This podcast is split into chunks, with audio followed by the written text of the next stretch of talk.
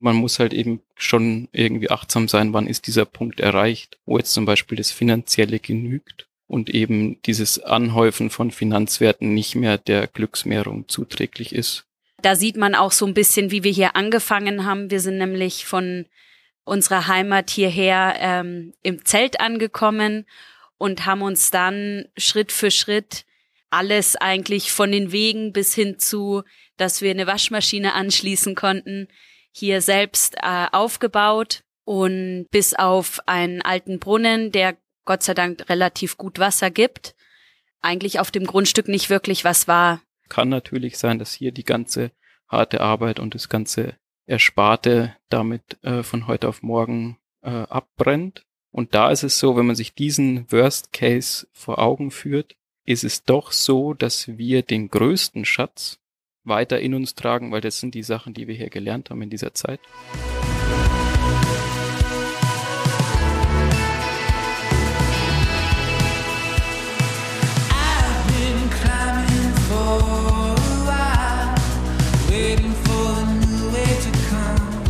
Herzlich willkommen zu einer neuen Folge von Frei Raus, dem Podcast für mehr Freiheit und Abenteuer in unserem Leben.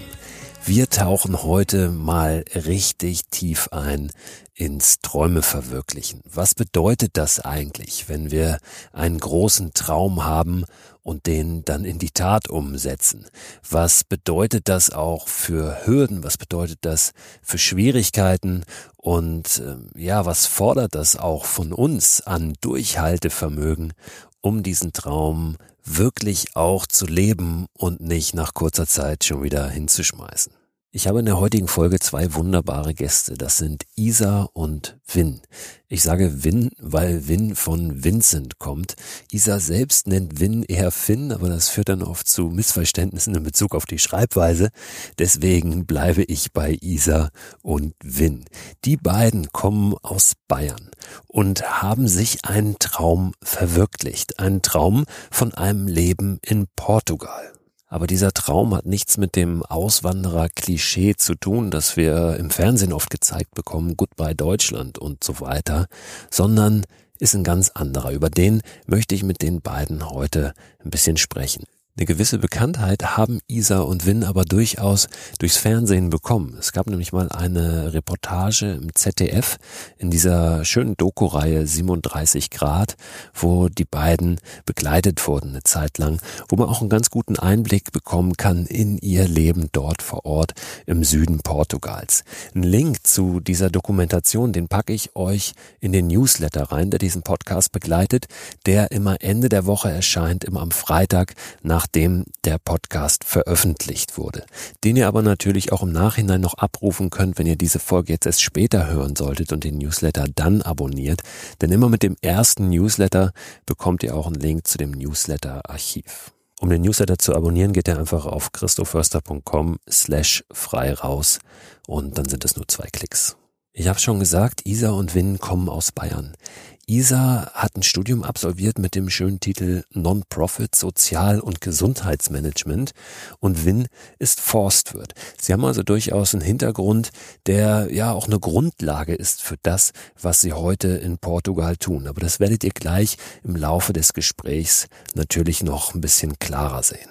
Die beiden hatten und haben den Traum, naturnah zu leben, sich so gut wie möglich selbst zu versorgen und ein möglichst großes Gebiet aufzuforsten, also wirklich Pionierarbeit auch zu leisten, herauszufinden, wie das funktioniert, wie wir ja der Natur auch helfen können, indem wir äh, neue Natur schaffen, ja, indem wir Pflanzen anbauen, indem wir Permakulturen anlegen.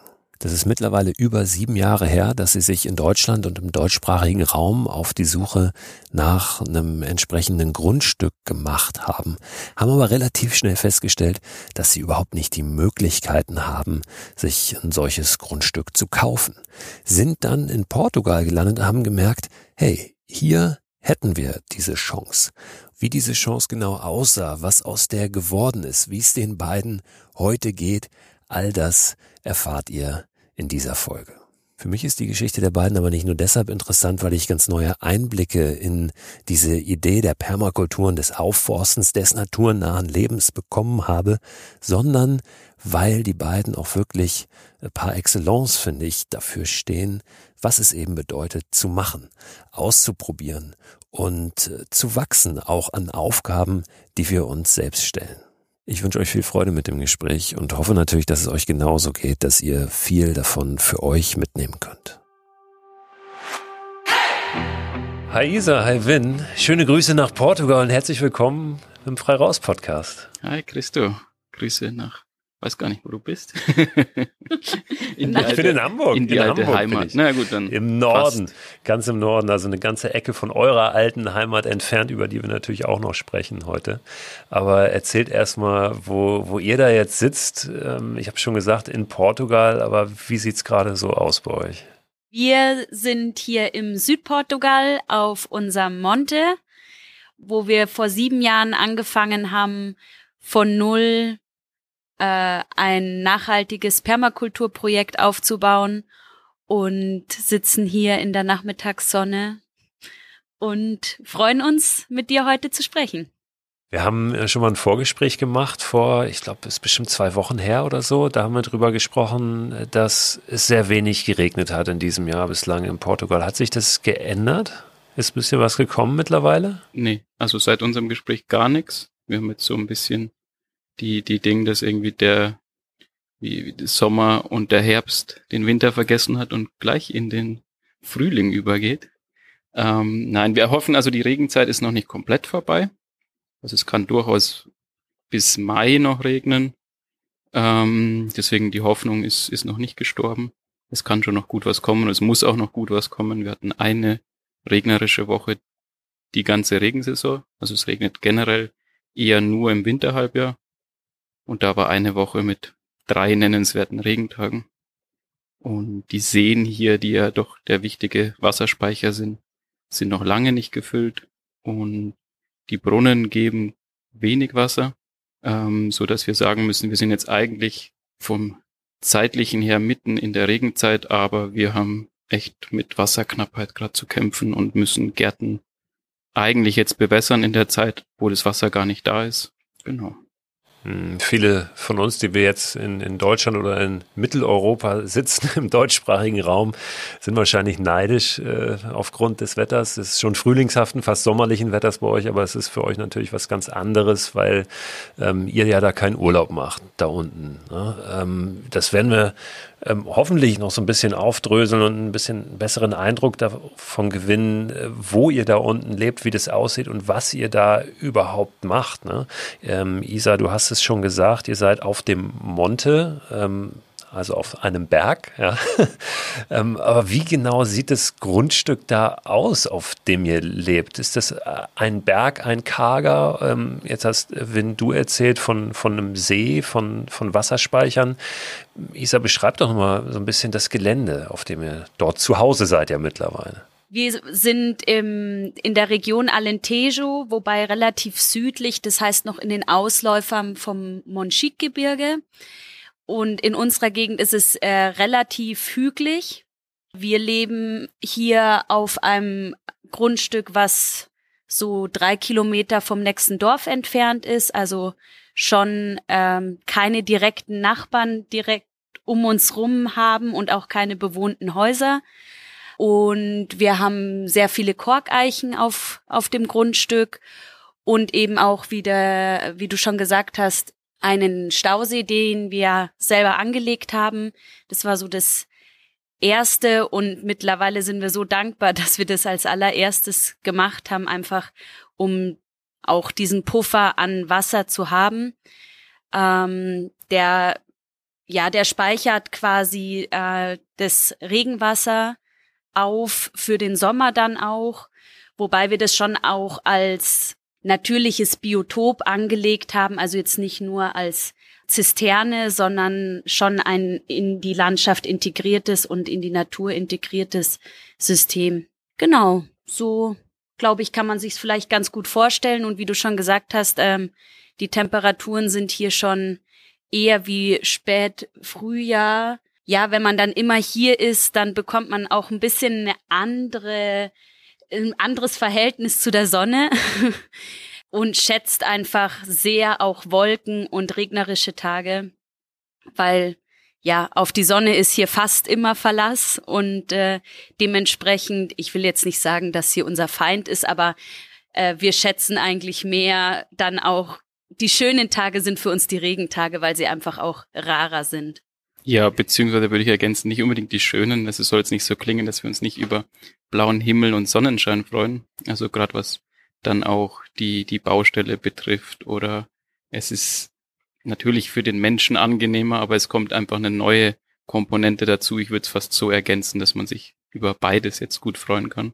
Und eben nicht so, oh, Dreckswetter, jetzt regnet es den ganzen Tag, sondern das sind auch die Tage, wo man sich hier, weil die eben so selten sind, wo man sich nicht irgendwie im Haus verkriecht, sondern das sind eigentlich die Tage, die wollen wir möglichst auf dem Land sein, weil das die wenigen Momente sind, wo wir wirklich, oder wir haben jetzt bei einem wichtigsten Punkt, wir haben ja kurz das Stichwort Permakultur genannt. Ähm, aber wenn man die Wasserläufe wirklich beobachten kann, das ist natürlich Gold wert in unserem Fall, weil dieses Wasser, dieses kostbare Gut hier, das gilt als erste Prämisse auf dem Land zu halten.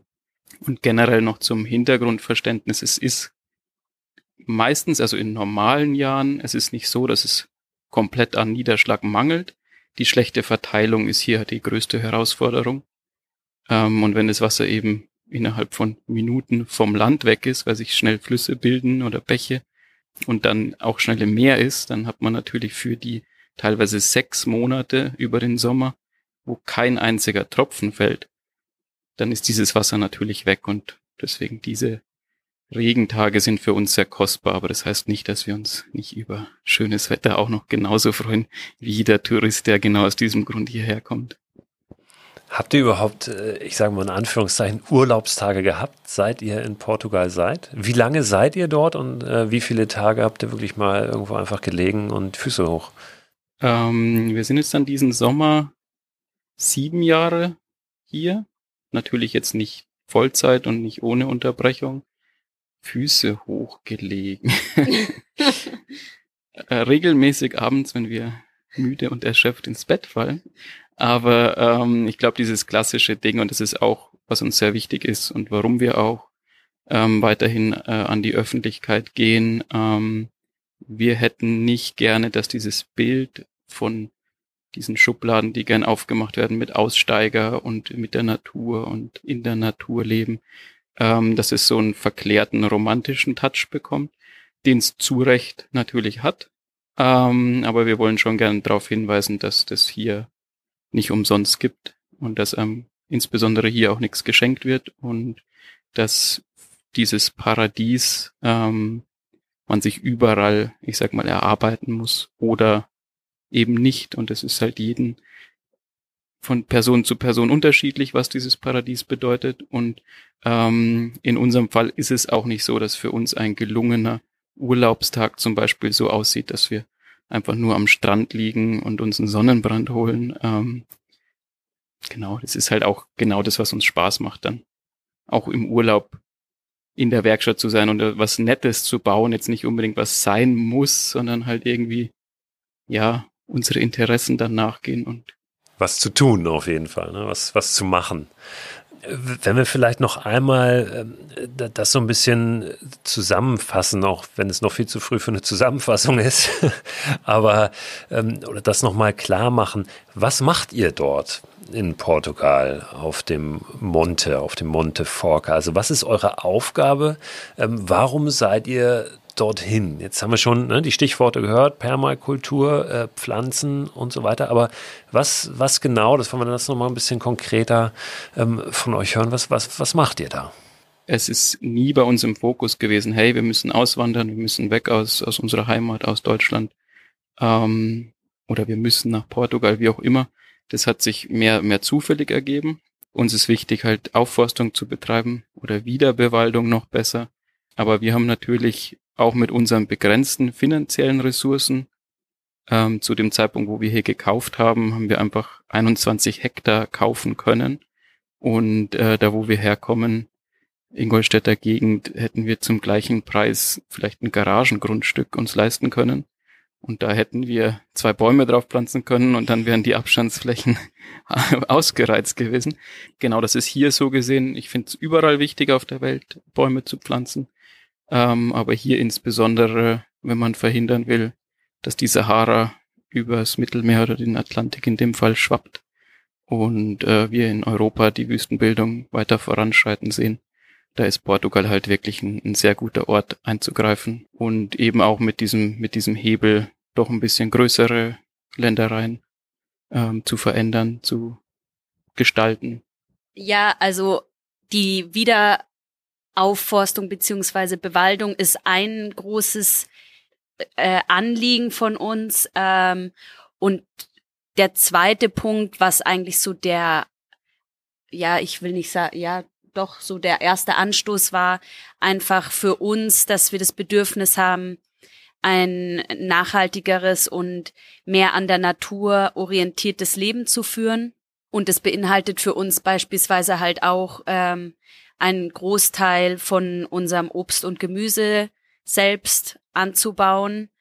Und diese beiden Sachen kombiniert können wir hier eigentlich sehr gut umsetzen. Äh, die ersten selbst äh, gepflanzten Obstbäume geben jetzt auch schon Früchte, was natürlich dann eine tolle, ja, Motivation und Bestärkung auch ist, wenn man dann die Früchte der harten Arbeit auch ernten kann. Genau, und weil du gefragt hattest, wie, wie man sich das hier vorstellen kann, ähm, vielleicht kennt auch der ein oder andere die Dokumentation über uns, äh, die im ZDF vor drei Jahren gelaufen ist. Zwei Bayern und 40.000 Bienen. Äh, da sieht man auch so ein bisschen, wie wir hier angefangen haben. Wir sind nämlich von unserer Heimat hierher ähm, im Zelt angekommen und haben uns dann Schritt für Schritt alles eigentlich von den Wegen bis hin zu, dass wir eine Waschmaschine anschließen konnten, hier selbst äh, aufgebaut und ähm, bis auf einen alten Brunnen, der Gott sei Dank relativ gut Wasser gibt, eigentlich auf dem Grundstück nicht wirklich was war. So kann man sich so ein bisschen dieses Bild, dieses Anfangsbild vielleicht auch vorstellen, wie wir hier angefangen haben und in, ja, in welchen Umständen wir hier uns auch dem Ganzen hingegeben haben. Da kommen gleich viele Fragen auf. Erstens die Bienen, ja, 40.000 Bienen. Äh, wie habt ihr die darunter gekriegt? Was machen die? Wie geht's denen? Zweitens Waschmaschine anschließen. Ähm, ihr seid ja überhaupt gar nicht an Stromnetz angeschlossen gewesen äh, auf diesem Grundstück. Ne? Wie, wie macht ihr das? Und welche Obstbäume habt ihr, die da schon Früchte tragen? also die Geschichte mit den Bienen, das ist natürlich für uns ähm, ein Teil, der in der Doku vielleicht ein bisschen sehr viel in den Mittelpunkt gerückt wurde, weil es verständlicherweise auch ein bisschen verrückt ist. Ähm, auf einem, wir hatten einen kleinen Pkw, mit dem wir hier runtergefahren sind und wir haben eben ein Bienenvolk, unser Bienenvolk, was uns, wir haben davor in Deutschland eben geimkert, hatten ein paar Völker und das war der erste Naturschwarm, den wir in die Bienenbeute, in die Box einlaufen haben lassen, also sprich die wurden nicht einfach da reingekippt, wie das sonst auch oft üblich ist, sondern man setzt diesen gefangenen Schwarm, der auch natürlich geschwärmt ist, ähm, vor die Beute auf ein Tuch und dann kann man schön zuschauen, wie die Sucherbienen ausschwärmen und eben Plätze suchen und der, der Hauptteil des Volkes noch schön eine Traube bildet. Und irgendwann äh, geht dann ein Ruck durch dieses Volk mit, wie gesagt, Zehntausenden von Bienen und die gehen geschlossen, marschieren die dann in ihre neue Behausung ein und das ist halt so, wenn man frisch mit dem Imkern begonnen hat, das ist schon so ein besonderer Moment, ähm, wenn man eben sieht, die wählen ihr Zuhause selbst aus und fühlen sich da drin wohl, was wir ihnen vorbereitet haben. Das war jetzt nur eine Geschichte, aber mit diesem Volk waren wir eben sehr verbunden. Haben wir gesagt, zumindest eines dieser Völker wollen wir doch mitnehmen. Für uns war dieser Punkt auch einfach festzustellen, wie ist es, wenn wir unser Volk in komplett anderes Klima mitnehmen, komplett andere äh, Insektenumgebung auch. Wie, wie machen die sich? Wie können wir hautnah beobachten? Wie ist die Umstellung? Und es war im Nachfolgenden dann noch super interessant zu sehen, wie die eben hier angekommen sind. Die habt ihr aber noch, also die sind gut angekommen und die fliegen noch? Die, die, die sind gut angekommen. Diese Bienen, die da vor sieben Jahren mit umgezogen werden, wurden, gibt's natürlich nicht mehr. Ja. Ähm, aber die sind hier, sag ich mal, in der einheimischen Bienenbevölkerung jetzt mit integriert. Genau, mit, mit eingekreuzt, sage ich jetzt mal. Mit. Wir selber haben aktuell keine Bienen mehr. Wir haben aber eine sehr, sehr enge, ich will es gar nicht Zusammenarbeit, ja, es ist eine Zusammenarbeit ähm, mit hier einem einheimischen Imker. Das ist mittlerweile unser bester portugiesischer Freund. Wir sagen immer, das ist unser portugiesischer Papa. Es ist wirklich sehr emotional eng geworden auch. Und der ist Berufsimker und hat ja annähernd oder über 1000 Völker, wo wir dann gesagt haben, okay, für uns, wir können jederzeit bei ihm mitimkern, ihm helfen, lernen. Ähm, aber für uns war immer das mit den Bienen eigentlich ein Hobby, wo wir ähm, aber auch gemerkt haben, dass wir für ein Hobby Zeit brauchen, um das wirklich auch schön zu betreiben. Und da waren hier einfach so extrem viele Projekte, dass wir in dem Fall gesagt haben, okay, es reichen dann, wenn wir mit ihm gemeinsam 30 Völker bei uns auf dem Grundstück haben oder noch mehr. Ähm, dann müssen wir jetzt nicht auch noch sagen, wir machen unser eigenes Ding komplett abgegrenzt. Das wollen wir wieder anfangen, wenn die anderen Projekte ein bisschen äh, abgearbeitet sind den Honig. Also wir, es, die große Herausforderung wird jetzt in diesem Gespräch, dass wir natürlich äh, rechts und links uns ständig verzweigen und meine Aufgabe ist es, dass wir trotzdem irgendwie ähm, einen Weg da durchfinden. Aber äh, ich muss natürlich immer noch mal hier und da nachfragen, weil ähm, ich weiß, dass ihr auch Honig vertreibt. Ja, und das ist der Honig, den eben ja habt ihr Namen? Ich, ich habe ihn nämlich gerade nicht von eurem äh, Partner, partnerschaftlichen, väterlichen Freund, der den äh, herstellt? Ja, genau, das ist der Aderito, der, der hier in unserem nächsten Dorf auch wohnt und dort seine Imkerei hat. Und ähm, genau wie der Finn auch schon gesagt hat, äh, wir haben dann einfach gemerkt, dass, dass es sinnvoller ist, dass wir uns mit ihm zusammentun und ihn dort unterstützen, wo wir können und eben auch lernen können ein paar Sachen sind hier eben doch auch vom Klima her anders wie jetzt in Deutschland von der Imkerei her. Und nachdem äh, er wirklich hochqualitativen Honig herstellt und auch ja vom Geschmack her durch die Pflanzen, die es hier gibt, nochmal ganz andere, ganz anderer Honig ist wie jetzt in Deutschland, äh, haben wir dann eben gesagt, dass wir ihn da unterstützen und ähm, seinen Honig vertreiben. Wir sind natürlich der Meinung, dass es ein extrem guter Honig ist und jetzt aber auch zu sehen, wie dieser Honig wirklich ankommt bei den Kunden. Und wir haben Rückmeldungen dabei, die uns schreiben von, von älteren Herrschaften irgendwie, die sagen, seit Jahrzehnten sind die auf der Suche nach dem Honiggeschmack ihrer Kindheit. Und jetzt probieren die unseren Honig oder Aderitus Honig und plötzlich ist der wieder da. Das bringt uns natürlich auch nochmal viel in, in Überlegungen rein, warum ist es dieser Kindheitsgeschmack, den die Leute zum Beispiel beschreiben, beziehungsweise warum kommt dieser Kindheitsgeschmack von Portugal jetzt, wo doch sein Kindheitshonig eigentlich äh, doch irgendwie in, in Deutschland war. Und was bedeutet das über den Zustand der Natur auch? Genau, das sind dann so Sachen, die, die bestätigen dann diesen Weg natürlich ähm, nochmal besonders. Weil man muss auch dazu sagen, es ist jetzt sicherlich kein äh, Geschäftszweig, den wir jetzt aus finanziellen Gründen empfehlen können. Ähm, das Honigbusiness ist doch ein sehr, sehr schwieriges Feld. Man konkurriert da eben mit gefälschten Honig, sage ich jetzt einfach mal, also Honig in Anführungszeichen aus China und ähm, ja, da ist es schon schön, einfach zu merken, man, man hat wirklich ein Produkt, was, was sich hervorhebt ähm, und was gut ankommt.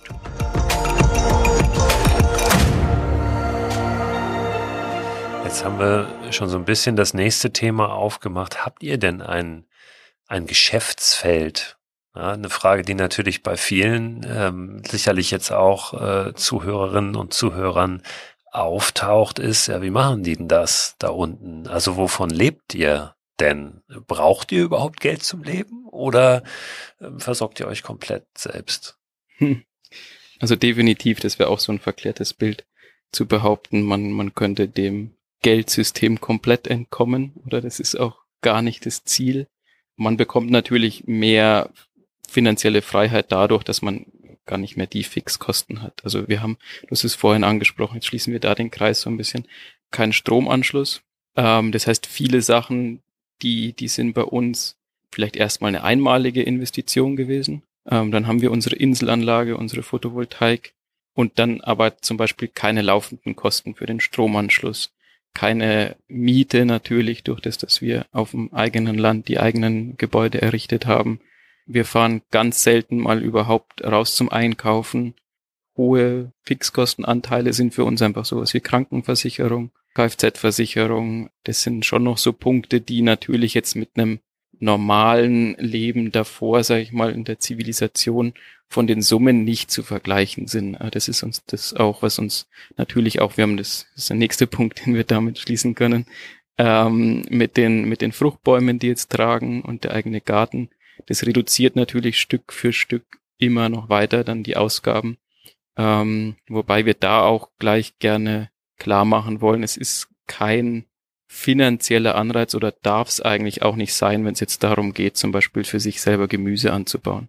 Weil wenn man das wirklich richtig machen will, dann ist auch das kostenintensiv. Mit den Preisen, die man hier zum Beispiel normales Gemüse auf dem Markt beziehen kann. Also macht man da jetzt keinen, keinen finanziellen Gewinn. Es ist dann eher so, ähm, und es ist generell die, die Entscheidung für uns auch in, im Vordergrund gewesen. Man entscheidet sich eben für höhere Qualität und letzten Ende jeder Sternekoch ist am Rumrennen und nur schauen, wo, wo kriegt er am besten seine besten Lebensmittel, seine Produzenten her. Und es entfällt natürlich, wenn man weiß, von Anfang bis Ende, wo kommt das Saatgut her, wie werden die Pflanzen angebaut, wie gedüngt und genau. Und zu den äh, Baumsorten, weil du ja konkret gefragt hattest, ja, wir haben die unterschiedlichsten äh, Bäume schon gepflanzt, auch an den verschiedenen Mikroklimen auf unserem Grundstück. Also angefangen, äh, die tragen allerdings noch nicht äh, vom Apfel und Zwetschgenbaum. Und was jetzt schon trägt, ist Maulbeere, äh, Granatapfel, Limette, Orange und wir haben sogar schon unsere eigenen Bananen hier geerntet. Ja, das gibt mir immer so einen Push nochmal, wenn man einfach ja, wenn man die eigenen Bananen dann von der Staude nimmt, das ist einfach was ganz Besonderes und äh, motiviert auch einfach weiterzumachen. Ich würde noch gerne die Kirsche ergänzen. Ich habe gehört Feige. die Feige und die Zitrone nicht zu vergessen. Ähm, genau, es sind bestimmt noch ein paar, die wir vergessen haben, yeah. aber es ist, es ist eine sehr schöne Vielfalt am Entstehen. Trauben müsste man natürlich auch Weintrauben dazu zählen, insofern. Maracuja. Also endlos. Die, die Liste ist lang und wird immer länger und es ist ja auch so, das, was uns Spaß macht, auch ein bisschen die Sortenvielfalt und dann auch besondere Sorten. Eben das, dieser Punkt auch diese Sachen, die es dann eben nicht auf dem normalen Markt auch gibt oder im Supermarkt erst recht nicht. Würdet ihr äh, mir zustimmen, wenn ich äh, sage, das, was ihr da macht, ist wahrscheinlich eher ein Forschungsprojekt als ein, ein Businessmodell?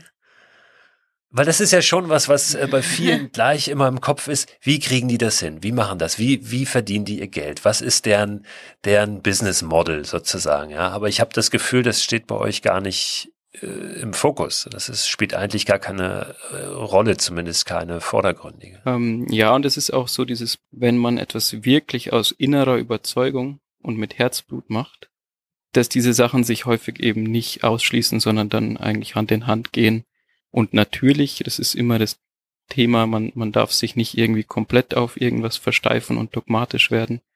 Und es ist auch, glaube ich, unsere große Stärke, dass wir schon äh, immer relativ flexibel geblieben sind und jetzt nicht mit einer Idee runterkommen und äh, die versuchen äh, mit der Brechstange durchzusetzen, sondern eben schauen, was sind die Begebenheiten, wo, wo gibt's Möglichkeiten, ähm, man muss aber dennoch, und das zu deiner Frage ist, ich denke ganz klar, es ist, es ist ein Forschungsprojekt, wenn man so will. Jugend forscht teilweise auch. Ähm, und genau, also wir, wir müssen auch ganz klar davon sprechen, um, um das auch äh, zu adressieren. Es ist ein Privileg, was wir hier machen.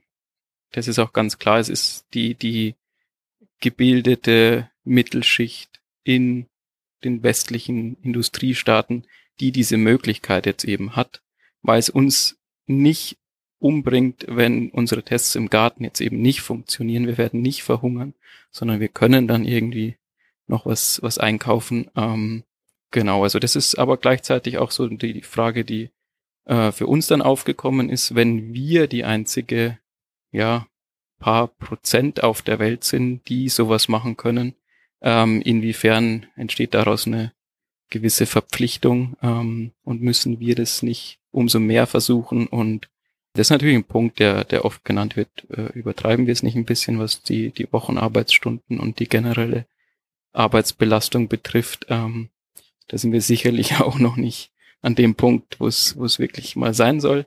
Und ich denke, das ist auch, wie das Projekt ausgelegt ist, diese Erfahrungen, die wir machen, die wir eben machen können, auch durch das, dass wir diesen auch äh, familiär zum Glück äh, unterstützt wurden. Das muss man auch ehrlich sagen. Es ist nicht alles hier jetzt nur äh, von uns. Wir haben davor schon gut angespart, aber wir haben zum Glück Hilfe bekommen, auch um das in dem großen Maßstab auch zu machen und eben nicht nur schauen müssen, okay, wie können wir unseren Alltag jetzt hier bestreiten. Aber auf diesem Privileg darf man sich dann eben nicht ausruhen, sondern wir wollen Werte schaffen, wo dann andere profitieren können. Jetzt auch mit unseren Aufforstungen, die wir in Kooperation mit anderen Vereinen und Universitäten gemacht haben, geht es eben genau darum, eine Blaupause vielleicht zu finden, zu sagen, hey, das funktioniert, wir haben die, die und die äh, Anwuchsrate, wir können davon im Erfolg sprechen und wenn jemand sowas ähnliches vorhat, der kann auf diese Erfahrung aufbauen. Es muss nicht jedes Jahr Rad wieder neu erfunden werden und alle Kinderkrankheiten äh, selber nochmal durchgemacht werden, sondern diese Jugendforschgeschichten, diese Forschungsarbeiten, die sollen anderen nutzen können und die sollen im Endeffekt dazu führen, ja, dass, dass mehr Wälder entstehen, dass die komplette iberische Halbinsel wieder, wie es ja schon mal war, bewaldet ist und darüber hinaus, genau. Ist das auch schon eure Definition von Erfolg? Ähm, weil das ist ja ganz interessant. Viele definieren Erfolg ja immer übers Monetäre. Ähm, ist Erfolg für euch das äh, etwas herausfinden, etwas entdecken, ähm, für euch weiterkommen, aber nicht nur für euch, sondern eben auch so, dass andere davon am Ende profitieren können? Definitiv. Ja, ja. würde ich schon sagen. Also zum einen, die Erfahrungen sind schon Erfolg, auch wenn es manchmal Misserfolg natürlich ist, aber die bereichern einen ja auch wieder. Und zum anderen schon ähm, auch der Punkt, ja, dass wir mehr reißen wollen wie nur nur unsere 21 Hektar, mhm. äh, weil uns das einfach am Herzen liegt und ähm, wir hoffentlich unseren Teil dazu beitragen können, das etwas zu beschleunigen und erfolgreicher zu machen. Genau, und ich denke auch, natürlich ist es jetzt äh, die Generationen vor uns, die zum Beispiel äh, noch den Krieg miterlebt haben oder den Aufbau danach. Selbstverständlich, und das darf man nicht in Abrede stellen. Und da gibt es noch viele Regionen auf der Erde, wo das noch stärker im Fokus ist. Man braucht eben eine gewisse, auch finanzielle Unabhängigkeit ähm, für die Glücksmehrung. Ähm, aber man darf eben nicht in dieser Strategie feststecken, ähm, sondern ich da finde den Spruch eigentlich ganz schön, nie ist zu wenig, was genügt. Und man muss halt eben schon irgendwie achtsam sein, wann ist dieser Punkt erreicht, wo jetzt zum Beispiel das Finanzielle genügt und eben dieses Anhäufen von Finanzwerten nicht mehr der Glücksmehrung zuträglich ist, ähm, sondern dann jetzt plötzlich andere Dinge wichtig sind. Und da ist schon ganz klar, wir haben das gerade angesprochen, auch mit dem Austausch, streng genommen ist es, es hilft niemandem was zu sagen, hey, ich bin reicher, ich bin viel reicher wie meine ganzen Nachbarn und mein Umfeld, sondern es ist eigentlich ja offensichtlich, dass es nicht funktioniert, dass es nicht äh, in einen wirklich ganzheitlichen Erfolg betrachtet werden kann, sondern es entsteht Missgunst, es entsteht Neid, es entsteht im Umkehrschluss Angst und Abschottung und dieses Geld muss in Sicherheitsausgaben wieder, wieder angelegt werden. Genau, man darf eben nicht den Fehler machen, so zu tun, als wäre das gar nicht wichtig. Das ist uns auch bei einem, wenn man es so will, auch Nachhaltigkeitsprojekt äh, wichtig darauf hinzuweisen, es kann nicht sein, dass es zum Beispiel nur mit freiwilligen Helfern und mit Spendengeldern getragen werden äh, kann, sondern man muss schon noch irgendwie einen, einen Punkt finden, wo sich auch finanziell selbst trägt. Ja, das ist natürlich auch bei uns ein, ein Thema noch, wie, wie kann man Geld verdienen. Dennoch ist es so, dass wir, und ich spreche jetzt mal zum Beispiel den Hausbau an, wir, wir bauen doch schon sehr lange auch ein sehr, ich würde mal sagen, ungewöhnliches oder besonderes Haus. Klar, man kann sagen, es, es gibt da Möglichkeiten, die gleiche Wohnfläche viel schneller, viel kosteneffizient damit auch äh, vielleicht zu schaffen, weniger Arbeitsaufwand. Ähm, und das ist so zum Verständnis, unser Projekt ist wirklich so ausgelegt. Wir hatten nicht in erster Linie, wir, wir kommen ja aus, aus Deutschland, wir hatten ja eine schöne Wohnsituation. Es ist nicht, oh Gott, oh Gott, wir müssen jetzt eine Behausung schaffen, ähm, sondern uns geht es darum, dass wir Erfahrungen sammeln und Fähigkeiten erlernen und darauf ist so, denke, das ist so der Kern von dem Projekt auch. Deswegen hat es eben so viele Facetten. Und wenn man jetzt nochmal dieses Hausbauthema anspricht, wie gesagt, das wäre schneller gegangen, das wäre quadratisch praktisch gut. Wird aber rund jetzt. G genau, äh, der, das, naja, das Dach ist rund, ein, ein Hauptteil des Daches, äh, die Grundform ist ein Hexagon, da sind wir wieder bei der Bienenwabe. Genau, aber es ist so recht komplex eben mit Flachdächern dabei, mit begehbaren Flachdächern, mit Teil in die Erde gebaut, äh, um die passive Heiz- oder Kühlleistung da wieder zu nutzen. Es ist wenig rechter Winkel, was ein extrem Mehraufwand einfach in vielen Sachen bedeutet oder sehr viel. Man kann halt hier nichts von der Stange holen. Und dennoch, das ist dann eben der Punkt mit dem äh, finanziellen, es kann hier, wir sind hier in einer Waldbrandregion, wir versuchen Vorkehrungen zu treffen ähm, und sind ganz gut dabei, aber noch lange nicht da, wo wir gerne hinkommen wollen. Und es kann natürlich sein, dass hier die ganze harte Arbeit und das ganze Ersparte damit äh, von heute auf morgen äh, abbrennt. Und da ist es so, wenn man sich diesen Worst Case vor Augen führt, ist es doch so, dass wir den größten Schatz weiter in uns tragen, weil das sind die Sachen, die wir hier gelernt haben in dieser Zeit die jederzeit wieder abrufen können. Also die gehen erst mit mit uns. Jetzt wird's theatralisch. Na, aber ich kann das ganz gut nachvollziehen, weil das ist tatsächlich was, was ich ganz oft auch auch sage in Vorträgen. Ich bin ja auch manchmal dann in Unternehmen und, und spreche so über das Thema, ja, die Kraft des Machens, ja, und und ähm, äh, auch wie unsere wie Motivation funktioniert, ja, ähm, warum wir Dinge tun. Und oft sind wir ja angetrieben von so Zielen, Ergebniszielen. Und dann, wenn wir jetzt in eurem Fall nehmen, dieses Haus, ähm, das ist das Ziel und das steht dann da irgendwann. Und man macht oft so viel an diesem Ziel fest, vergisst aber genau das, was ähm, ihr offenbar nicht vergesst, ähm, weil du es gerade gesagt hast, Win, dass das, worum es ja eigentlich geht, die Fähigkeiten sind, die man auf dem Weg zum Ziel erwirbt. Weil die kann einem keiner nehmen. Weil wenn selbst das Ergebnisziel am Ende verpufft, ja, entweder verbrennt oder was auch immer, äh, das Konto leergeräumt wird oder was auch immer, ähm, dann dann ist es klug, wenn man unterwegs auch eben Fähigkeiten erworben hat und auf die ähm, ja, sich, sich verlassen kann, weil die kann eben keiner wegnehmen. Ne? Und ähm, das ist schön, dass ihr das für euch so klar seht, ja. dass das eben ähm, so wichtig ist. Was ist das? Vielleicht, äh, wenn, wenn wir da schon äh, drüber sprechen, ähm, was ist das Wichtigste, was ihr gelernt habt jetzt in diesen sieben Jahren? oh. Also mir hat's einfach das ähm, die Fähigkeit gegeben, dass ich das Gefühl habe, ich schaff was und wir haben hier so viele unterschiedlichste Themen. Jetzt mal angefangen, ähm, was man, was ich in Deutschland als ähm, ja normal und äh, ich habe nie drüber nachgedacht äh, gesehen habe, wie kommt das Wasser mit diesem Druck aus dem Wasserhahn? Und mit solchen Dingen haben wir uns vor allem am Anfang natürlich hier beschäftigt.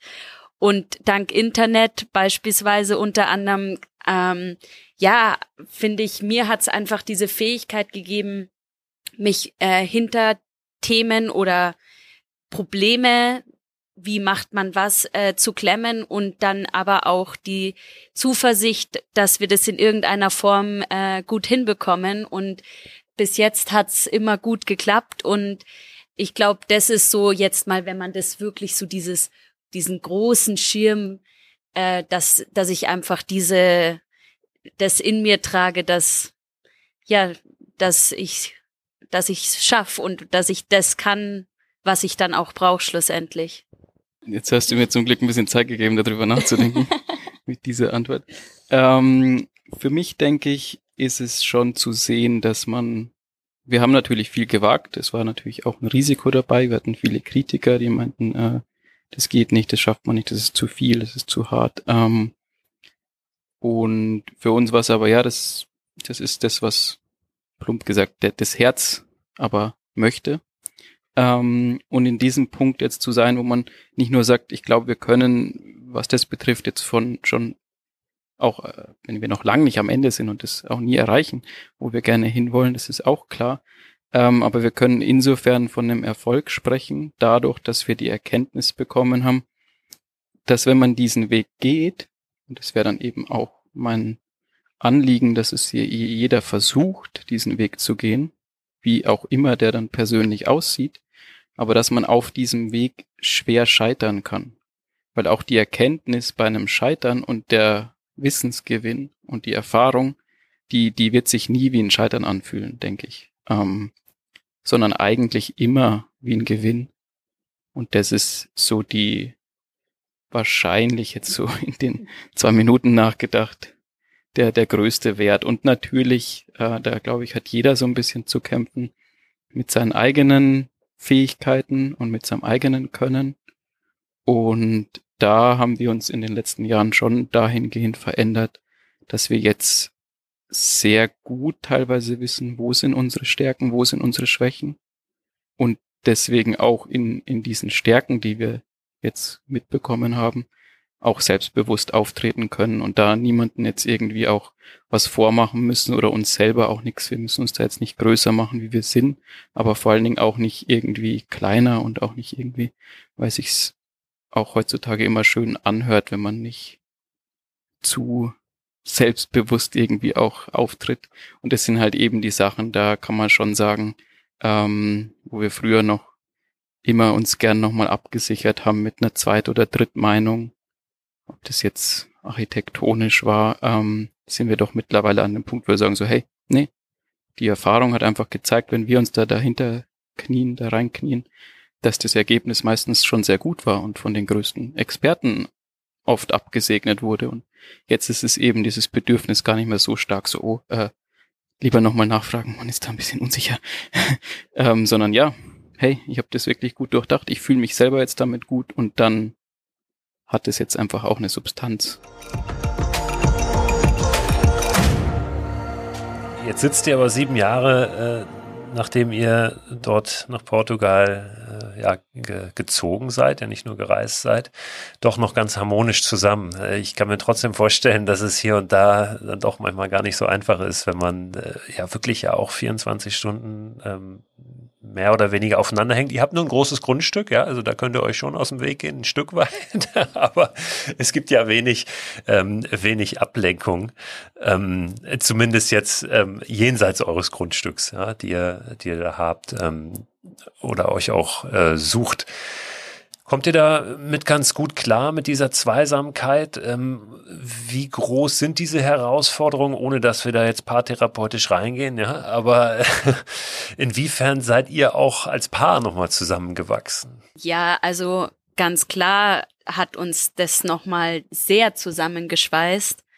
Und ich denke, das haben die meisten Paare, die, sag ich mal, privat und auch geschäftlich zu tun haben. Es gibt ja schon die ein oder anderen, die auch gemeinsam äh, Unternehmen äh, haben oder gemeinsam arbeiten, dass ähm, da schon auch immer wieder Dinge von der Arbeit mit nach Hause getragen werden etc. Äh, bei uns ist ja noch mal was anderes, weil wir ja, ich sag mal, an unserem Haus arbeiten, in dem wir dann später auch zusammen wohnen und äh, das Honiggeschäft auch gemeinsam machen, von den Etiketten designen bis hin zu unserer Webseite. Also natürlich gibt's da Herausforderungen und äh, es wäre gelogen zu sagen, wir sind äh, immer harmonisch einer Meinung. Das wäre, glaube ich, auch ähm, unnatürlich. Aber wir haben, glaube ich, einen ganz guten Weg gefunden, gemeinsam dann auch einen, ich sage jetzt mal, einen Mittelweg oder Kompromiss, Kompromisse zu finden und äh, zu schauen, dass es auch für uns beide einfach passt und eben, wie der Finn schon gesagt hat, unsere Stärken und Schwächen auch zu kennen und dann auch die Eier zu haben, zu sagen, ja, nee, dies, der Bereich, da bist du jetzt stärker und äh, dann lass uns das lieber mal so machen, wie du jetzt sagst, weil ja, es ist auf alle Fälle eine Herausforderung. Wir haben ja um, ich sag jetzt mal, handwerkliche Fähigkeiten geredet, ähm, aber im Endeffekt ist das auch die, wahrscheinlich sogar die, die Kernkompetenz, die wir viel gelernt haben, die, die Missversch äh, Missmeinungsverschiedenheiten, die ähm, kommen in einer Beziehung doch oft aus Überforderungssituationen. Und das ist so häufig natürlich, wenn alles wunderbar ist und deswegen ist es in jeder Beziehung am Anfang super, weil man diese Probleme sehr gut ausblenden kann. Wenn aber eben nicht alles rosig ist, muss man sich den Sachen irgendwie stellen und viel stärker ist es eigentlich zu merken, okay, wenn es Probleme jetzt irgendwie in unserer Beziehung gibt, wenn wir uns oft an die Gurgel gehen, dann liegt es eben nicht daran, dass der andere irgendwie blöd ist. Weil das wissen wir, wir kennen uns so lange, wir kennen uns so gut, eben weil wir 24 Stunden, sieben Tage die Woche seit Jahren aufeinander sitzen, wie du meintest. Das heißt, wir kennen unsere Stärken und Schwächen und wir wissen, dass wenn die andere Person in ihren Stärken ist, gibt es vielleicht keinen besseren Partner. Und da muss man dann auch nicht sagen, so, ach ja, jetzt eigentlich muss man sagen, geht's uns gerade nicht so gut, weil wir es zum Beispiel arbeitstechnisch übertrieben haben, weil wir Phasen hatten, die, die zu anstrengend waren oder weil es Umstände gibt, die uns belasten, ähm, ob das jetzt politisch oder egal was ist, ähm, da muss man oder kommt man dann eher zu dem Punkt, wenn es bei uns kriselt, was, was ist da jetzt die Wurzel und, und kann daran was verändern und nicht einfach sagen, hey, äh, da stimmt jetzt was nicht, okay, tschüss, wir trennen uns. Ähm. ich nicke, aber das hört man nicht. Ihr habt gepflanzt. Ich glaube, war es vergangenes oder vorletztes Wochenende? Vorletztes, eine ja. große Pflanzaktion. Ne? Wie, wie war das? War das erfolgreich? Hat das gut funktioniert, auch ohne Regen? Wie sind die Böden überhaupt? Kommt man da rein, wenn die so trocken sind? Ja, grundsätzlich haben wir äh, hier schon sehr harten, schweren Lehmboden. Und gerade die ersten Jahre haben wir uns da schon ziemlich was angetan, weil wir alles ähm, händisch auch gemacht haben. Ähm, und letztes Jahr haben wir eben dann aufgrund der Erfahrungen, die wir auch in den ersten Jahren hier im kleinen Stil gemacht haben und dank eben der Kooperation auch mit einem Verein, der hier schon länger auch aufforstet, haben wir ein, ja, zwei Hektar großes Grundstück äh, oder Gebiet auf unserem Grundstück ähm, für eine Aufforstung von einer Maschine vorbereiten lassen, ein sogenanntes Swale-System anlegen lassen. Das sind ja kleine Gräben, kann man sich's vorstellen, am Hang. Bodenwellen, die ähm, auf einer Höhenlinie angelegt sind, so dass das Wasser aufgefangen und verlangsamt wird und nicht einfach den Hang runterrauscht. Und in diese ähm, Gräben haben wir letztes Jahr oder Hügel ein vielfältige, ja, also viele verschiedene Wald- und Pioniergehölze auch gepflanzt. Letztes Jahr schon, da waren es glaube ich äh, 1000, gut, gut äh, 1200 Pflanzen. Und da haben wir jetzt dieses Jahr eben weiter gepflanzt und auch die äh, Gott sei Dank wenigen Ausfälle, die wir hatten, aber es gab natürlich auch Ausfälle äh, nachgepflanzt und hoffen eben jetzt, dass äh, bald Regen kommt, damit sie auch schön einwurzeln können und äh, einen guten Start dann haben. Und wir hatten eben letztes Jahr super Glück, dass wir einen relativ regenreichen Winter hatten oder eigentlich den regenreichsten, den wir bis jetzt hier erlebt haben und dementsprechend äh, perfektes Timing natürlich für unsere große Aufforstungsaktion war. Dieses Jahr haben wir eben bewusst auch nochmal ein Gutteil gepflanzt, weil wir eben äh, Stichwort Erfahrung sammeln und äh, Studien machen, ähm, schauen wollen, inwiefern sich jetzt schlechtere Startbedingungen dann auch auf die äh, Bäume dann auswirkt. Das Jahr ist ja noch relativ jung. Was habt ihr in diesem Jahr so vor? Was sind die großen Projekte? Wird das Haus möglicherweise fertig? das Haus, Ohne dich unter Druck setzen zu wollen, Win, oder das, Haus wird, das Haus wird ähm, hoffentlich von außen fertig. Innen. Ziemlich sicher. Ziemlich sicher. Wir legen uns da nicht fest. ähm, genau, von innen wird bestimmt auch ein gutes Stück passieren. Wobei wir auch so sind, dass eigentlich klar ist, dass wir damit nie komplett fertig werden. Ja, so wie das bei mir zu Hause ist, ähm, da sind auch noch keine Fußleisten dran und da wohne ich mittlerweile auch schon fünf Jahre. Ja. Ähm, ich kann das ganz gut nachvollziehen, was du meinst. Genau, also vor allen Dingen in, in unserem Fall ist jetzt so, dass äh, wir hätten schon gern einen, einen Hartholz, Vollholzboden zum Beispiel.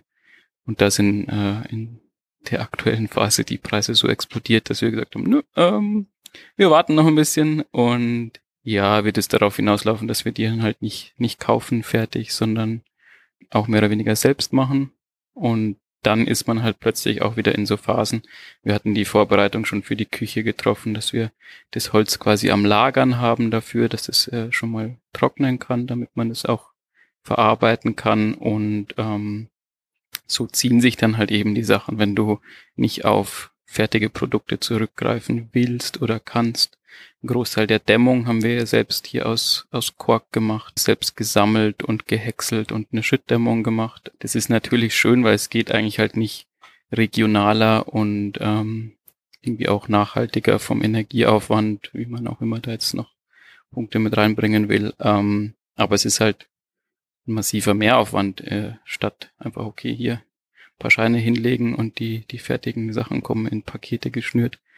Und wir haben eine, eine schöne Situation. Also wir wohnen in einem Tiny House, das wäre vielleicht auch noch wichtig. Ähm, ja, genau. Es ist nicht mehr das Zelt, ja, mit dem ihr genau, aufgelaufen seid. Ein Zelt war es wirklich nur relativ kurz. Das war ja auch schon, ich sag mal, ganz gut geplant. Wir haben eine, eigentlich am Anfang war es eher eine, eine Holzhütte hingestellt. Äh, das ging eben sehr schnell und sobald da das Dach drauf war, so ein Monat, glaube ich, nach unserer Ankunft, äh, haben wir die Dachfläche schon auch für die PV, für die Photovoltaikanlage nutzen können und hatten dann eigentlich schon Strom. Wir haben mit dem Generator eine Tankladung gebraucht.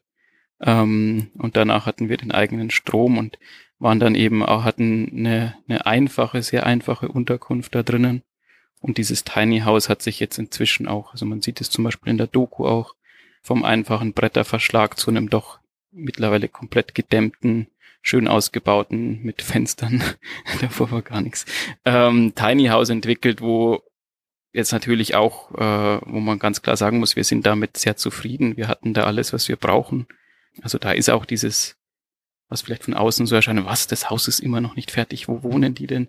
Wir haben eine schöne Situation, wir sind eh sehr viel draußen und können jetzt, ich sag mal, das, das finale größere Haus auch sehr gut mit unseren vielen Besuchern nutzen. Wir haben hier eine große Küche, einen großen Essbereich, Wohnzimmer. Und wir ziehen uns aber nach wie vor dann noch, wenn man will, eben in, in unser Tiny House zurück. Haben da ein bisschen unsere Ruhe und halt den Private Space. Und weil ich die Besucher angesprochen habe, es ist auch nicht so, dass wir hier den ganzen Tag, weil es vorhin so ein bisschen vielleicht so sich angehört hat, wir sitzen da zu zweit nur, nur rum und äh, sind hier den ganzen Tag auf dem Grundstück zugange. Ähm, durch die doch mittlerweile recht große Bekanntheit und Interesse an dem Projekt haben wir sehr viel Besuch und noch viel mehr Anfragen und sind deswegen auch wieder in einer sehr schönen Situation. Natürlich ist es auch viel mit Aufwand verbunden ähm, und kostet uns auch so gesehen viel Zeit und Energie. Es ist aber trotzdem eigentlich total genial. Wir sind hier so gesehen im Nirgendwo und viele Familienmitglieder haben am Anfang Angst gehabt, dass wir vereinsamen am Ende in der portugiesischen Wildnis verschollen. Und das Gegenteil ist der Fall. Also wir bekommen Besuch aus der ganzen Welt und damit natürlich auch einen immensen Input an ja, Erfahrungen aus unterschiedlichen Hintergründen. Das trifft hier alles zusammen. Wir müssen also für sowas nicht, nicht unser Grundstück verlassen. Wir haben einmal nur überschlagen, mitgezählt so ein bisschen. Wir hatten über 100 Besucher im Jahr. Und da kann man jetzt nicht von einer Vereinsamung sprechen. Wenn man sonst früher auch mit Freunden oder so, man hat, wie, wie ist der Kontakt? Man trifft sich mal zum Abendessen auf einer Party. Aber es ist eine andere Geschichte, wenn man mal mehrere Wochen hier wirklich äh, zusammen ist und auch zusammenarbeitet und auch die, die, die härteren Seiten, auch was das Leben hier mit sich bringt, äh, durchgemacht hat. Hm. Gibt es die Möglichkeit, äh, also kommt mir nur gerade der äh, Gedanke, wenn jetzt jemand Lust hat, euch zu unterstützen, mal eine Zeit lang zu kommen und euch zu helfen? Oder sagt ihr da eher so, ah, ähm, die, wir haben eigentlich diese Infrastruktur gar nicht und ähm, das ist uns eigentlich zu viel, weil das ist wieder dann mehr Aufwand für uns, als dass wir hier unseren Kram machen können? Es ist uns da sehr wichtig, dass es äh, klar kommuniziert ist, äh, weil dann immer die äh, Stichpunkte mit helfen und unterstützen kommen. Wenn wir es darauf auslegen würden, dann gibt es dann auch irgendwie Plattformen wie Woofing, Workaway oder solche Geschichten, die dann häufig wirklich damit einhergehen, dass man sagen muss, okay, es muss sich am Ende irgendwie rechnen, man muss eine gewisse Arbeitszeit vereinbaren, man muss auch irgendwie sagen, äh, weil das Leben hier doch recht anders ist wie, wie das ganz normale, muss man halt viel mehr erklären, auch was den Alltag betrifft, wie, wie die Sachen funktionieren, worauf man achten muss, so dass wir sagen müssten, okay, man, wenn man jetzt, wenn das das Anliegen wäre, dass wir wirklich drauf schauen müssten, was ist der Input und was der Outcome, dann wäre das nochmal ganz anders. Wir, wir haben nach dieser Fernsehdokumentation, wo sehr viel Anfragen kamen, für uns die Entscheidung gefällt, das ist irgendwie eine einmalige, einmalige Möglichkeit, dass hunderte von Anfragen kommen. Wir haben einen Besucherwohnwagen. Wenn wir da Platz haben und wenn es irgendwie jetzt auch nicht gerade mega zu viel ist, dann sagen wir zu, wollen dann in den meisten Fällen gar nichts weiter wissen über die Person. Wir lernen uns dann hier kennen. Und das war jetzt so dieses Experiment, was wir da, ich sag mal, gewagt haben. Ist super erstaunlich. Man würde sagen, von mehreren hundert Gästen, da ist rein, rein rechnerisch müssen da auch massenweise Idioten dabei sind, nur, nur prozentual gesprochen. Ja, ich würde jetzt mal sagen 20 Prozent, aber so viel waren es dann offenbar nicht. Nee, also es ist, es ist erstaunlich. Es ist komplett auch, was uns immer noch äh, umhaut, auch auf die tausenden E-Mails, die wir bekommen haben. Es war keine einzige, keine einzige negativ und irgendwie, wo man doch in der heutigen Zeit denken würde, die Anonymität des Internets macht es ja doch eher noch schlimmer. Genau, das ist, und das hat sich auch mit den Besuchern eben bestätigt. Es sind komplett verschiedene Menschen mit anderem Hintergrund, Alter, alles Mögliche, aber es findet sich immer ein, ein sehr positiver Umgang und das, diese, diese Erfahrung möchten wir nicht, nicht missen. Wir müssen es natürlich jetzt, haben wir gemerkt, auch ein bisschen ändern, weil doch sehr viel, deswegen habe ich das mit diesem Helfen und Unterstützen reingebracht, es kostet uns schon mehr Energie, müssen wir feststellen, weil die meisten Arbeiten, die muss man eben erklären. Und gerade jetzt mit dem Hausbau, ich habe angesprochen, wie kompliziert es doch teilweise ist. Da ist es selbst, dass man da einen ausgebildeten Fachmann nicht einfach hier so und so und mach. Und dann haben wir in vielen Fällen einfach die Situation, dass wir dabei sein müssen, das erklären müssen und natürlich in der Zeit vieles viel schneller selbst machen könnten und uns davor ja auch nicht drücken wollen. Also das ist ja das, muss man auch erklären. Das ist ja nicht unser, unser Ding, dass wir sagen, ach ja, dann können wir uns in der Zeit hinsetzen. Wir wollen die Sachen ja auch machen. Wir wollen äh, die Hände auch in die Erde oder an die Säge legen. Ähm, genau. Ja, aber generell äh, gibt's schon auch natürlich, wie beispielsweise jetzt diese Pflanzaktion, wo wir sehr offen halten und auch äh, eine größere Gruppe dieses Mal beispielsweise auch hatten. Natürlich ist auch Pflanzen, äh, muss man auch pflanzen können, aber mit einer äh, guten Einführung äh, kann da sehr wohl gut auch unterstützt werden, sowohl jetzt äh, die Leute, die jetzt beispielsweise hier mit dabei waren, als auch die äh, eine Fläche, die wir jetzt äh, dank Spendengelder relativ groß eben aufforsten konnten, äh, dann eben im finanziellen Sinne zu unterstützen. Und unser Anliegen ist es einfach so, weit es für uns möglich ist, dieses Projekt halt auch offen zu halten und die Möglichkeit auch zu geben, das hier mal dann zu erleben. Weil du das gerade angesprochen hast, nochmal mit den, mit den Spenden. Ähm, ich habe gerade neulich äh, vor ein paar Tagen auf Instagram mal gefragt, ähm, in die große Runde, äh, Schwarmwissen angezapft. Ähm, Leute, was meint denn ihr, was sind so unterstützenswerte Organisationen, Institutionen, ähm, Sachen Naturschutz, ja, Umwelt? Ähm, und ich finde es ja immer, ähm, also ich will gar nicht darauf eingehen, was da jetzt für Vorschläge und, und Ergebnisse kamen oder ohnehin gar nicht bewerten, weil das muss ja jeder für sich tun. Aber das, ich finde es immer ganz interessant, wenn da einfach mit bisschen Inspiration reinkommt. Ähm, ich finde es immer ganz schön, wenn es äh, Projekte sind oder wenn ich jetzt sage, ich will einen Baum pflanzen, ja, dass ich nicht äh, an irgendeine riesige Institution jetzt ähm, Geld überweise, sondern ähm, dass ich dann doch ähm, ganz gerne auch weiß, was damit passiert und, und mir sicher bin, dass dann tatsächlich auch ein Baum mitgepflanzt wird.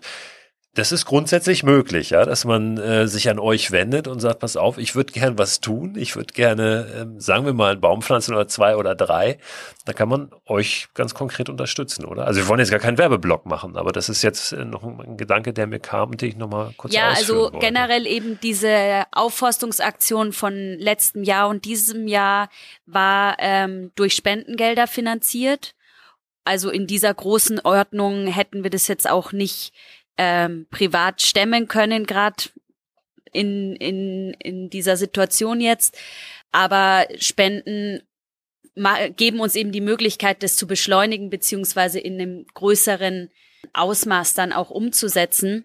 Und äh, diese Aufforstung haben wir eben in Kooperation mit einem äh, bestehenden Verein gemacht und für dieses Jahr, weil du auch nach Zielen gefragt hast, für dieses Jahr ist auf alle Fälle auch auf der Liste, dass wir unseren eigenen Verein gründen. Und wir haben auch unseren Newsletter, also für jemanden, der sich da interessiert, werden wir sicher auch über unseren Newsletter dann der, dementsprechend die Info dann auch rausgeben, sobald es dann auch besteht. Ähm, aber grundsätzlich klar, ähm, haben wir eine Baumkasse und äh, haben jetzt eben auch diese Aufforstung hier mit Spendengeldern um, umsetzen können. Man muss schon sagen, dass eben die Möglichkeit, die Spenden abzusetzen, also wenn es jetzt an einen mhm. gemeinnützigen Verein geht, dann ist die Wahrscheinlichkeit natürlich viel höher, dass da Summen zusammenkommen, weil das auch noch ein Anliegen von uns ist, weil du es angesprochen hast, man will ja schon dann auch, dass ein Baum gepflanzt ist. Das wollte ich auch noch sagen, ja genau.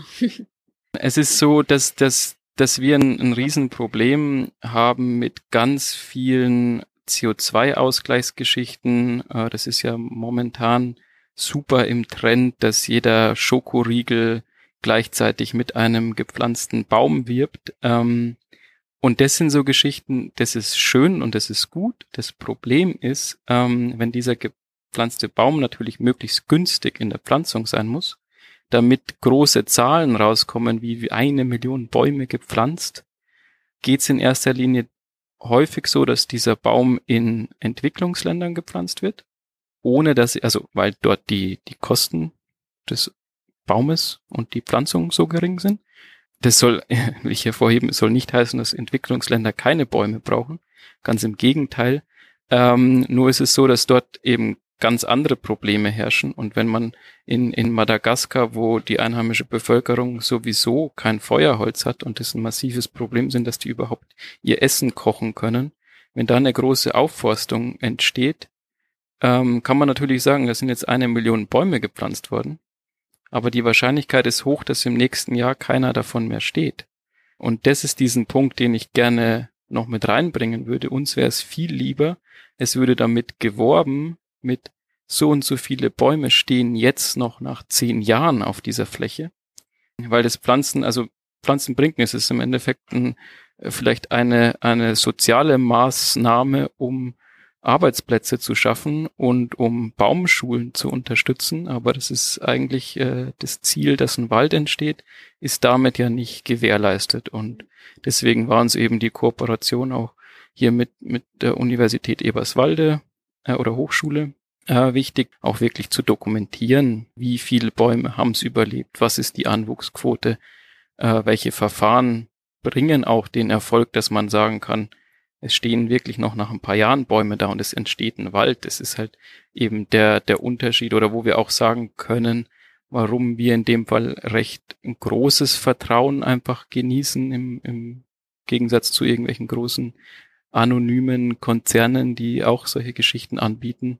Jeder Flug bietet einen CO2-Ausgleich heute an und kannst fünf Euro zahlen und weißt im Endeffekt aber nicht, wo das gepflanzt wird. Und da ist es halt so, dass, glaube ich, jedem, der uns so ein bisschen kennenlernt, klar ist, wir haben da ein massives Eigeninteresse natürlich dran. Ja, war sehr interessant, da mal auch so ein bisschen einen Einblick zu bekommen, ne? weil wir ja schnell dann auch immer so unser Gewissen beruhigen, ähm, indem wir mal ein bisschen Geld irgendwo hinschieben. Und ich finde es wichtig, da mal auch Hintergrund äh, zu bekommen, was das, was das wirklich bedeutet. Ich will euch gar nicht jetzt so lange weiter abhalten von den guten Dingen. Ja, ich sehe, dass da hinten bei euch noch Tageslicht ist und zwar ordentlich. Ihr seid auch eine Stunde früher dran. Ja, mein Sohn hält gerade im Sachunterricht, vierte Klasse, ein Referat über Portugal. Ja, es dauert nur fünf bis zehn Minuten, aber jeder sollte sich ein europäisches Land raussuchen und er hat sich für Portugal entschieden und ähm, hat unter anderem gesagt, er findet sehr interessant, dass es in Portugal eine Stunde früher ist. Das hatte er gar nicht gewusst. Und äh, das sehe ich jetzt äh, schon allein daran, dass es bei euch noch hell ist und bei mir schon stockfinster vor dem Fenster. also hier ist schon richtig dunkel. Und ich hoffe, ihr könnt noch ein bisschen was machen jetzt mit dem Rest des Tages. Und ja, ich bedanke mich ganz herzlich bei euch für das äh, wirklich interessante Gespräch und für die Einblicke. Hoffe, dass das ein sehr, sehr gutes Jahr für euch wird und vielleicht der ein oder andere interessante Kontakt auch noch entsteht. Ja, danke schön. Christo, danke dir. Hat, hat Spaß gemacht.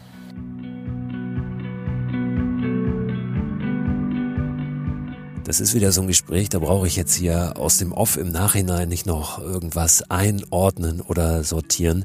Das lassen wir einfach so stehen. Die Infos, wie ihr mehr über Isa und Win und das Projekt in Portugal erfahren könnt, die packe ich natürlich in den Newsletter rein.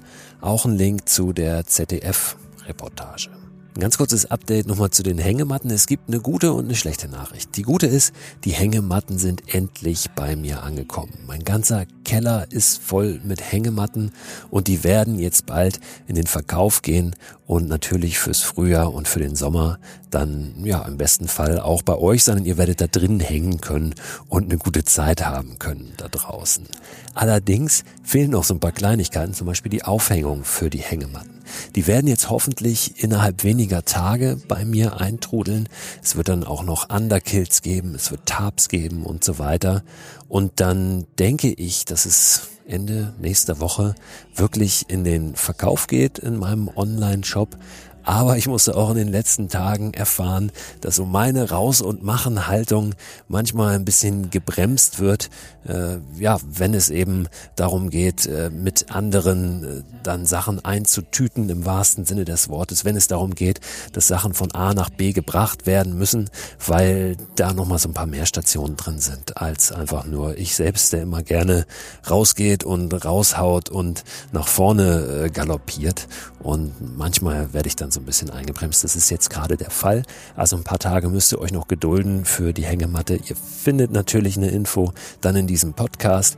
Ihr bekommt im Newsletter als allererste Bescheid, zur Not in einem Sondernewsletter, sobald die Hängematten in den Verkauf gehen.